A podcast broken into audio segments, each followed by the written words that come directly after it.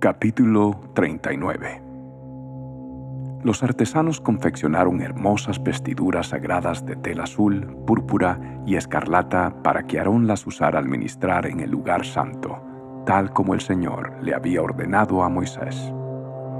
Besalel hizo el efod de lino de tejido fino y lo portó con oro e hilo azul, púrpura y escarlata. Para hacer hilo de oro, trabajó a martillo finas láminas de oro y luego las cortó en hilos finos. Con mucho cuidado y gran habilidad lo bordó en el lino fino junto con el hilo azul, púrpura y escarlata. El efod constaba de dos piezas, el frente y la espalda, unidas en los hombros por dos sombreras. La faja decorativa estaba confeccionada con los mismos materiales, lino de tejido fino, bordado con oro y con hilo azul, púrpura y escarlata, tal como el Señor le había ordenado a Moisés. Luego se incrustaron las dos piedras de ónice en monturas de filigrana de oro. Las piedras tenían grabados los nombres de las tribus de Israel como se graba un sello. Besalel fijó las dos piedras sobre las sombreras del efod, pues eran un recordatorio de que el sacerdote representaba al pueblo de Israel. Todo se realizó tal como el Señor le había ordenado a Moisés. Besalel hizo el pectoral con mucho cuidado y con gran habilidad. Lo confeccionó de tal modo que hiciera juego con el efod, de lino de tejido fino, bordado con oro y con hilo azul, púrpura y escarlata. Hizo el pectoral de una sola pieza de tela, doblada en forma de bolsa cuadrada de 23 centímetros cada lado. Sobre el pectoral incrustaron cuatro hileras de piedras preciosas. La primera hilera tenía una cornalina roja, un peridoto de color verde pálido y una esmeralda. La segunda hilera estaba compuesta por una turquesa, un lapislázuli de color azul y una adularia blanca.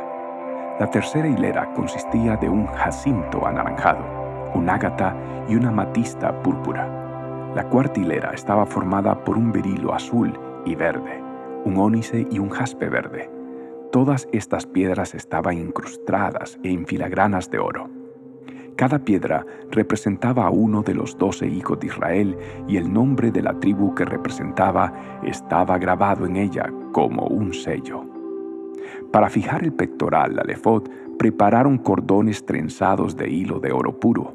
También hicieron dos monturas de filigrana de oro y dos anillos de oro y los fijaron a las esquinas superiores del pectoral. Luego ataron los dos cordones de oro a los anillos colocados en el pectoral. También ataron los otros extremos de los cordones a las monturas de oro que iban sobre las sombreras del efod. Después hicieron otros dos anillos de oro y los fijaron a los bordes interiores del pectoral junto al efod.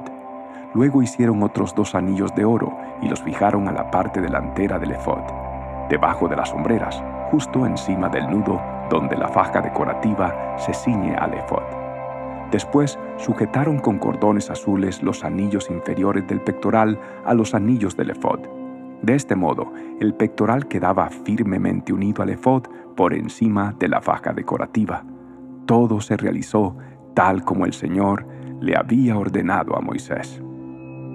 Besalel confeccionó de una sola pieza de tela azul el manto que se usa con el efod, con una abertura en el centro por donde Aarón pudiera meter la cabeza reforzó la abertura con un cuello tejido para evitar que se rasgara. Hicieron granadas de hilo azul, púrpura y escarlata y las sujetaron al borde del manto. También hicieron campanillas de oro puro y las colocaron entre las granadas a lo largo del borde, de modo que las campanillas y las granadas quedaron en forma alternada por todo el borde. El sacerdote llevaba puesto el manto cada vez que oficiaba delante del Señor, tal como el Señor le había ordenado a Moisés. Confeccionaron túnicas de tela de lino fino para Aarón y sus hijos. Hicieron el turbante y los gorros especiales de lino fino. También hicieron la ropa interior de lino de tejido fino. Las fajas las hicieron de lino de tejido fino y bordadas con hilo azul, púrpura y escarlata, tal como el Señor le había ordenado a Moisés. Por último, hicieron el medallón sagrado, la insignia de santidad de oro puro. Lo grabaron con un sello con las palabras Santo para el Señor. Con un cordón azul sujetaron el medallón al turbante de Aarón, tal como el Señor le había ordenado a Moisés. Por fin el tabernáculo quedó terminado. Los israelitas hicieron todo tal como el Señor le había ordenado a Moisés y presentaron a Moisés el tabernáculo completo.